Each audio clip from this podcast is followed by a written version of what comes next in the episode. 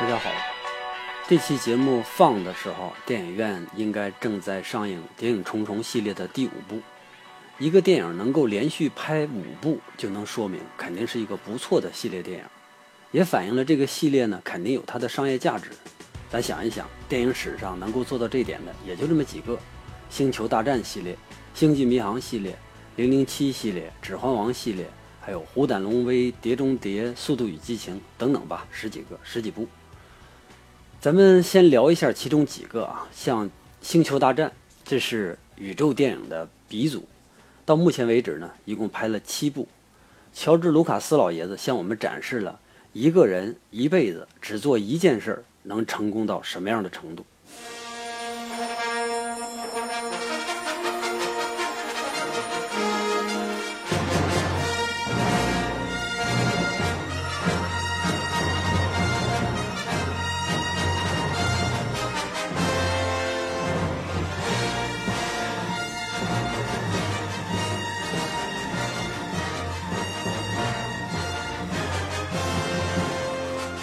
曾经有影评家来评论《星战一》，这是摩西开辟红海以来最壮丽的一百二十分钟。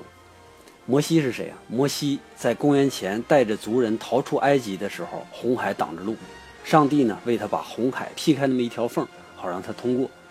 拿摩西这个传说事件来比《星球大战》，可见《星战》当时创造了一个什么样的场面。可是好多人啊，还是跟我说不是很喜欢，也不明白为什么有那么多人推崇。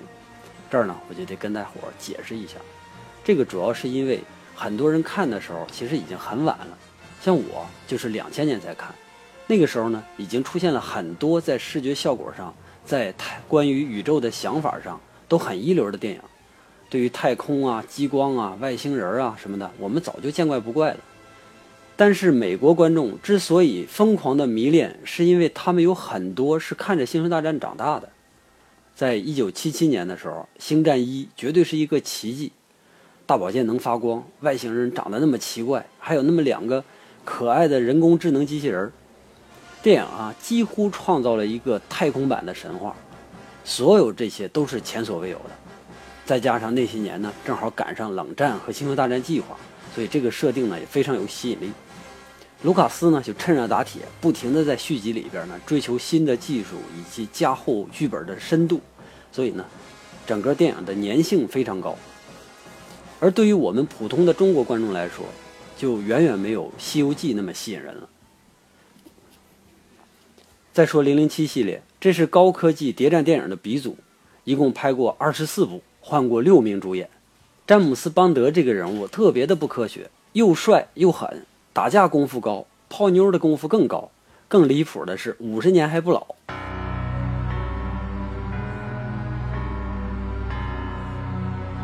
Bond，James Bond。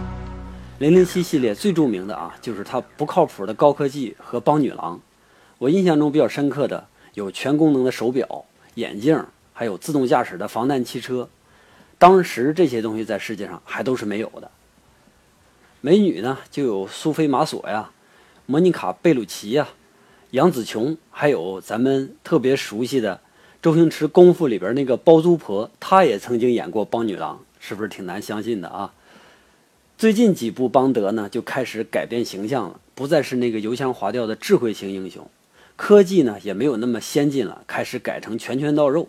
这也是因为零零七逐渐的失去往日的这个霸主地位，迫于压力带来的改变。但是这个改变呢，也不算太成功。指环王系列呢，大家就太熟，我就不提了。虎胆龙威一共拍了五部，布鲁斯威利主演的一个硬汉电影，也算是开创了硬汉动作片的一个先河。其实这部电影的第五部更多的是一个纪念意义，或者是一个纯粹骗钱的一部烂片老四部片子里边那些打斗和爆炸场面，也为后来的电影带来了非常多的影响。再说碟中谍碟中谍一共拍了五部这是阿汤哥的个人票房史但是这五部的水准上下差的太多而且呢定位也太不整齐。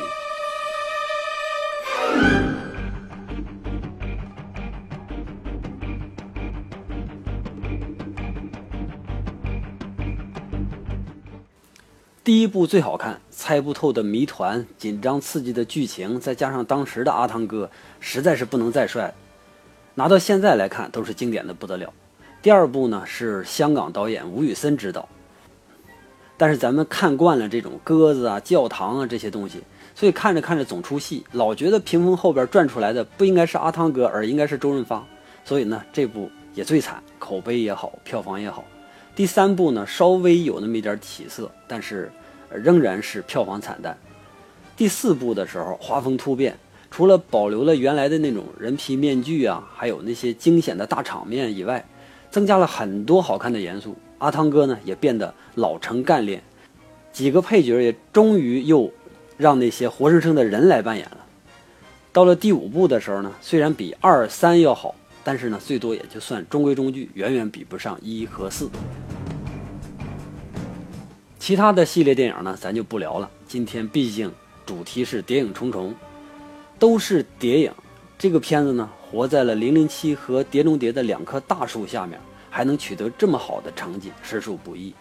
虽然这个电影的口碑非常好，但是由于呢，它这个时间的跨度太长，可能很多观众未必明白这是一个什么样的故事。尤其是前几部没有看全的朋友，到了电影院看五的时候，可能会有点懵。我们呢，用这一期来给大家讲述一下整个故事的基本架构，以及《谍影重重》的拍摄特点。方便大家在影院里边好好的享受这个新片儿。电影的前三部都围绕着伯恩展开，第四部虽然故事仍然是围绕同一个事件，但是主角换了，所以和前三部还是有一些区别。但是第四部呢，也算是整个系列的一个开拓，然后让整个阴谋呢显得更明朗，也更开阔了。接下来呢，我们就聊一聊这个整体的故事。先是一群意大利的渔民在大海上捞出这么一个昏迷的年轻人，身中数枪，好心的渔民们啊就给他救醒了。可是这哥们醒了之后，完全不记得自己是谁，为什么中枪，为什么掉到海里，等等，什么都不记得。唯一的线索呢是在他屁股上发现了一个芯片，这个芯片呢被埋在了皮肤底下，上面有一串文字，是苏黎世银行的一个账号。于是呢，这个倒霉蛋儿就开始寻找自我的旅程。可是到了陆地上之后啊，他不经意间发现自己居然是个武林高手。他的银行账号里边还放着大量的现金，还有一个手枪，还有一堆证件。这堆证件呢都是他的。可是比较混乱的是什么呢？他居然有好多个国家的护照。知道自己是好几个人，肯定要比不知道自己是谁更懵。这个桥段说实话有点老套。在一九九七年的时候呢，就有一部非常好的电影叫《特工狂花》。一个普通的女教师出了车祸之后，突然间身轻如燕，刀工了得。这时候呢，她才发现自己曾经是一名高级特工。之后呢，香港又翻拍了一遍，成龙演的一个男版的《失忆特工》。好像那些年香港电影特别喜欢本土化经典大片儿，比如说这个《我是谁》，还有一个呢是周星驰演的《百变星君》。在《谍影重重》之前呢，还有一部美剧也叫《谍影重重》。而且和电影版呢是根据同一部畅销小说改编的。之前已经有同样题材的电影、电视剧，而且口碑还都很好。那2001年环球影业决定做这部《谍影重重》的时候，一定是对电影有足够的信心，要不然这帮守财奴是绝对不肯投钱的。等到影片一上映，果然引起一片惊呼：原来老梗也能开出新芽。这部电影呢？剧情跌宕起伏，里边增加了大量的解谜元素，而且触动了政府的隐私。老百姓最喜欢什么？老百姓最喜欢阴谋论了。除了剧情以外，电影的拍摄手法也非常特别。这一点呢，要说到女主角弗兰卡·波坦特之前演过的另一部实验性质的电影。当然，这个弗兰卡呢，她经常演这种实验性质的电影。那部电影呢，叫《疾走罗拉》。《吉走罗拉》曾经是学艺术的学生必看的一部影片，一个相当相当当代的一部电影。《谍影重重》呢，在拍摄上很明显受了《吉走罗拉》的影响，整部电影的节奏极其紧凑，配乐和镜头都让观众不敢出大气儿，生怕漏掉了什么内容。几年之后，又有一部电影叫《Taken》，中文名呢叫《飓风营救》，在拍摄形式上把这种形式又推上了一个新的台阶。这两个电影其实都一样，一句废话都没有。我们看腻了死之前还得唠一会儿的那种故事，这种一言不合就开枪，就跟打了鸡血一样，从头精神到尾。我看了前三集《谍影重重》，就没发现伯恩说过废话，也没见过他休息。几乎每隔几秒就得出现一次危机，伯恩呢都得马上做出反应。这种电影确实在以前非常不多见。伯恩的全名叫杰森·伯恩，这个名呢来自于一个真实的病例，是世界上第一例分离性漫游症患者安塞尔·伯恩。那什么是分离性漫游症呢？它不是简单的失忆症，它是说患者会失去一部分的记忆，但是会从剩余的记忆里重新获取一个身份。比如说我，我得了这个病，等我醒来的时候，我有可能以为我是我哥，而这种想法呢还会根深蒂固。即使我再见到我的父亲，我仍然认识并且相信他，但是如果他说你不是你哥，你是你，那我一定会觉得他脑子出了问题。真实的伯恩第一次失忆后，跑到几百公里之外，用布朗的身份开了一家小卖铺。几年之后呢，这个布朗又失忆了。这一次他流落到大街上，找到他的是伯恩的家人。可是这哥们儿一脸发懵，因为他既不记得布朗是谁，也不记得伯恩是谁。这个病可真逗啊！推荐那些想不开的人得这个病，比自杀肯定好玩多了。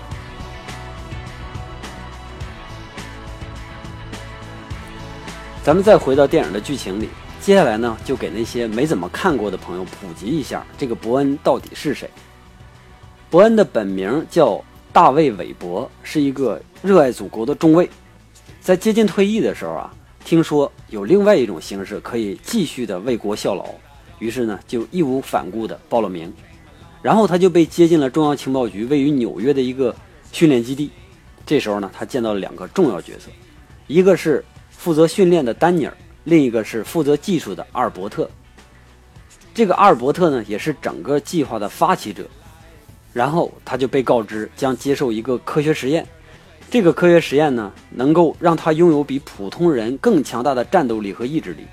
但是代价呢，是他本人的身份将会从这个世界上消失，可能还会有一些其他的副作用。大卫·韦伯的身份消失之后呢，取而代之的是伯恩·杰森·伯恩。接着，伯恩就接受了这个实验，应该是催眠或者被下药之类的，吃了某种药物。反正总而言之是失去了自我，彻底变成 CIA 的一个杀人工具。CIA 是干啥的呢？大家有机会自己看看莱昂纳多主演的 CIA 的创始人胡佛的传记，基本上就明白了。一开始，伯恩是拒绝这个事儿的，可是他上了贼船就别想下去，于是呢，组织就硬逼着他完成了整个实验。这个计划呢，就是绊脚石计划。具体来说，就是制造很多类似于伯恩的这种超级特工。在原著中啊，被制造出来的特工只有一个，那就是伯恩。但是在电影里边呢，出现了很多个。后来他们都被安排到了全世界，随时准备刺杀一些反美人士。这个计划自身对于 CIA 来讲，它属于正义的；但是对于世界来讲，这就是典型的恐怖主义。当然，对于 CIA 的某些高官来说，这也是非常好的渎职的机会。一开始的时候，伯恩顺利完成了几个任务，但是后来在执行一次刺杀任务的时候就失败了。按照 CIA 的规矩，失败的人员必须抹去，避免整个计划公诸于众。但是大家都以为伯恩在这个任务中牺牲了，所以都没声张。当伯恩再次出现的时候呢，CIA 一下就变得异常的紧张。因为他们不知道伯恩这么久没有出现，而现在这个时间点出现到底是为了什么，他们也不相信伯恩是失忆了，一定是为了拆穿 CIA 那些不可告人的计划。于是，CIA 火速成立行动小组，并且召唤潜伏在欧洲的特工们，刺杀伯恩。伯恩找到了一个德国女孩，利用这个女孩呢开始躲避追杀，顺便呢继续寻访自己的身世之谜。最终，他干掉了所有来追杀他的猎鹰们，也弄死了整个追杀小组的头目。这个人曾经是指使他出卖国家来换来个人利益的一个坏蛋。一切结束之后呢，他找了一个美丽的小岛和那个德国女孩躲了起来。但是 CIA 啊，并没有因为第一次的失败就放弃杀人灭口，他们组织了更大规模的剿灭行动。这次行动呢，由绊脚石计划升级为黑蔷薇计划。也有呢，翻译成黑烟斗计划和黑石男计划的。这个黑蔷薇的意思呢，是暗藏的特工们不但要负责刺杀那些反美人士，同时还要负责清理特工内部的危险分子。伯恩呢，本来想干脆就别知道自己是谁了，好好跟德国妞过日子得了。可是树欲静风不止，这次呢，还不只是西北风，还有东南风。某个国家的大官被杀了，杀手留名杰森·伯恩。于是呢，某国也派出秘密组织来找他寻仇。这么热闹，必须得有人牺牲才行。于是德国妞就为了剧情需要就义了。这下可惹恼了伯恩，宇宙第一高手，岂容你们这帮渣子挑衅，是吧？于是又一波的腥风血雨。这次 CIA 负责剿灭行动的是女高手帕梅拉。她一边负责指挥，一边怀疑整件事情另有隐情。最终呢，伯恩和帕梅合作揭发了黑蔷薇计划，从而导致计划的总负责人畏罪自杀。伯恩呢，则是受了一点伤，然后逃到了俄罗斯。有一天，他不经意间发现报纸上报道了关于黑蔷薇计划，其中提到了整个计划的总策划。他觉得这是寻找他自己真实身份的最好机会。于是呢，他继续铤而走险，到法国去找那个写报道的记者。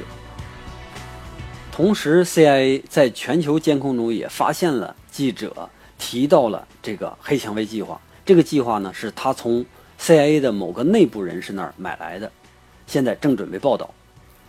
这下可惹恼了 CIA，CIA 就果断派人去阻止这次报道。但是由于时间关系啊，没阻止成。但是意外的呢，发现了杰森·伯恩正在这个整个事件当中。这下大佬们彻底坐不住了，他们决定最后一次行动，一定要把所有危险一网打尽。最终，伯恩还是在各种艰难的条件下拿到了所有的证据，然后把他交给他唯一信任的帕梅，自己呢孤身前往曾经制造他的那个实验室，在那儿呢有一个人正在等着他，就是整个计划的策划者阿尔伯特。最终，伯恩还是知道了自己的身份，并且成功的逃走了。但是在整个这个过程中呢？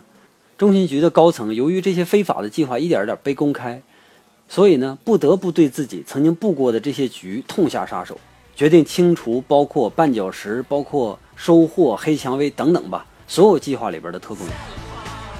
原来绊脚石呢，只是 CIA 邪恶计划里边的一小部分，他们还制造了比杰森·伯恩更强大的特工，其中艾伦·克劳斯就是一个，他的代号是五号。他为了避免被清除啊，展开了这个孤身逃亡。但是新的特种人呢，需要一种特殊的药物支撑。如果没了这个药物，他们比普通人还要废。所以呢，他还劫持了一个女科学家，帮他持续的提供能量。这俩人在逃亡的过程中还不好意思的好上了。总而言之吧，政府的黑暗面一点点的被揭开，自由意志呢一步一步的取得了胜利。按理说就不应该有五了。别说五，就连四都不应该有。你像第二部和第三部的导演叫格林格拉斯，他就曾经明确的拒绝过拍摄第四部。前三部的主演马克达蒙呢，也拒绝了续约。用格林格拉斯的话来说，到了三，这个故事就应该结了。如果还拍，那就不应该叫伯恩的身份，应该叫没完没了的伯恩。可是前两年斯诺登事件把美国政府的这种监控恶行给抖出来之后。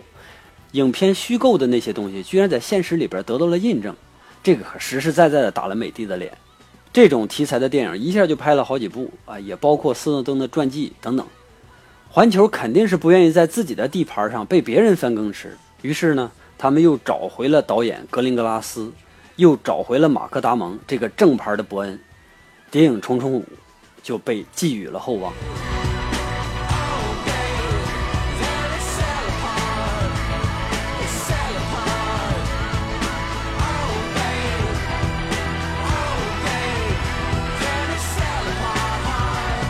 但是我得泼冷水了，有几点能让这部续集不那么优秀的可能性，我必须得跟大伙儿说一下。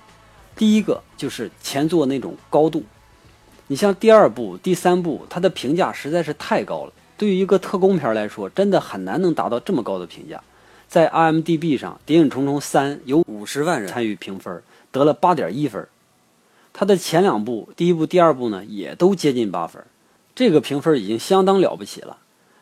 当然，这个 IMDB 的评分和我们豆瓣的评分呢不太一样。相对来说，IMDB 比较冷静，到目前为止，超过九分的片子一共就有三部，分别是《肖申克的救赎》第一位九点二，好像是，然后是《教父》的一和《教父二》。无论从 IMDB 的评分来看，还是从观众的期待值来看，谍影重重五都比较危险，因为它很难跨越老影迷心中的那个预期的高度，这是第一点。第二点呢，就是我看了一下这个电影的介绍，居然有 IMAX 3D 格式的，这是一个极其危险的信号。为什么呢？前几集的那个拍摄手法啊，一直是采用那种高频率、快闪和手持镜头完成的。我得解释一下。这种镜头呢，通常能给我们造成紧张不安，也能让我们观众能感觉自己亲身的参与其中，从而加深这种剧情给我们带来的刺激感。这也是电影的优势之一。但我为了这期节目回看的时候，我还着重去看过，在前几部片子里边，即使是两个人的对话镜头，大多数都是晃动的。我相信最新的这一部一定还会延续这个风格。但是，但是，但是。IMAX 摄影机极其的巨大沉重，你要想把它弄得像手持 DV 一样晃来晃去的，那绝对是不可能的。也就是说，这部电影应该是一部伪 IMAX。那真和伪之间的区别到底在哪儿呢？IMAX 指的就是图像的最大化，也就是说，在屏幕里边尽可能多的往里边塞内容，以此来配合它那个巨大的、超级巨大的屏幕。这个技术呢，在六十年代的时候已经有了，可是一直都不太成熟，直到二十一世纪才广泛的应用到电影的拍摄里边。那它的优点就非常明显，因为它的拍摄底片比普通底片大很多倍，所以它摄取的内容啊和摄取的光线也同样就更多，画面呢就会更加清晰，也更加明亮。但它的缺点也同样的明显，因为太太大太笨了，所以在拍摄的时候，这个机器本身就会形成一定的拍摄障碍。同时，它拍摄的时候呢，还能释放出大量的噪音，对现场取音也有一定的影响。那我们看过很多的 IMAX 3D 电影，但不代表 IMAX 就一定是 3D。IMAX 自身有两种机型，一种呢是二 D 的，一种是三 D 的。你比如说，诺兰导演那个《星际穿越》就是 IMAX 的二 D。当时我们还在夸诺兰是有良心的导演，因为二 D 的电影票价要远远低于三 D 电影的票价。但是视觉效果呢？却并不差，甚至还会更好。有很多三 D 都特别无聊，除了提高票价以外，实在想不出他为什么能把片子拍成三 D 的。伪 IMAX 呢，就是说用的普通摄像机拍出来的影片拿到 IMAX 影院去放，因为 IMAX 除了它的摄像机很特殊以外，那它的影院呢也很特殊，它的屏幕一般都有普通屏幕的三到五倍大，它环绕的音响呢有非常多的点。而且这个音响的通道可不仅仅是五点一那么简单，它的投影设备也特别强悍，能够达到普通放映机的三倍亮度以上。所以，当一个普通的影片拿到 IMAX 去放的时候，你有可能会发现这个效果相反会更不好。就好像我们手机上看 720P，简直清楚的不得了，是吧？但到电脑上呢，就发现它全是噪点，就得看1080。那同样。即使是蓝光拿到电影院里边那个大屏幕上去放，也一定会非常的模糊。为了小屏幕拍摄的电影拿到巨幕去放，再加上电影本身又是 3D 的，需要戴眼镜，还加上它自身的镜头是晃来晃去的，我估计当时这种观影感受应该是不会很舒服。我们只能假设这部电影是环球的一部圈钱电影，为了卖出 IMAX 3D 的票，最大化利益，只能在国内放映这种格式。但是在北美，他肯定是不敢这么做。北美的观众更倾向于看二 D 影片。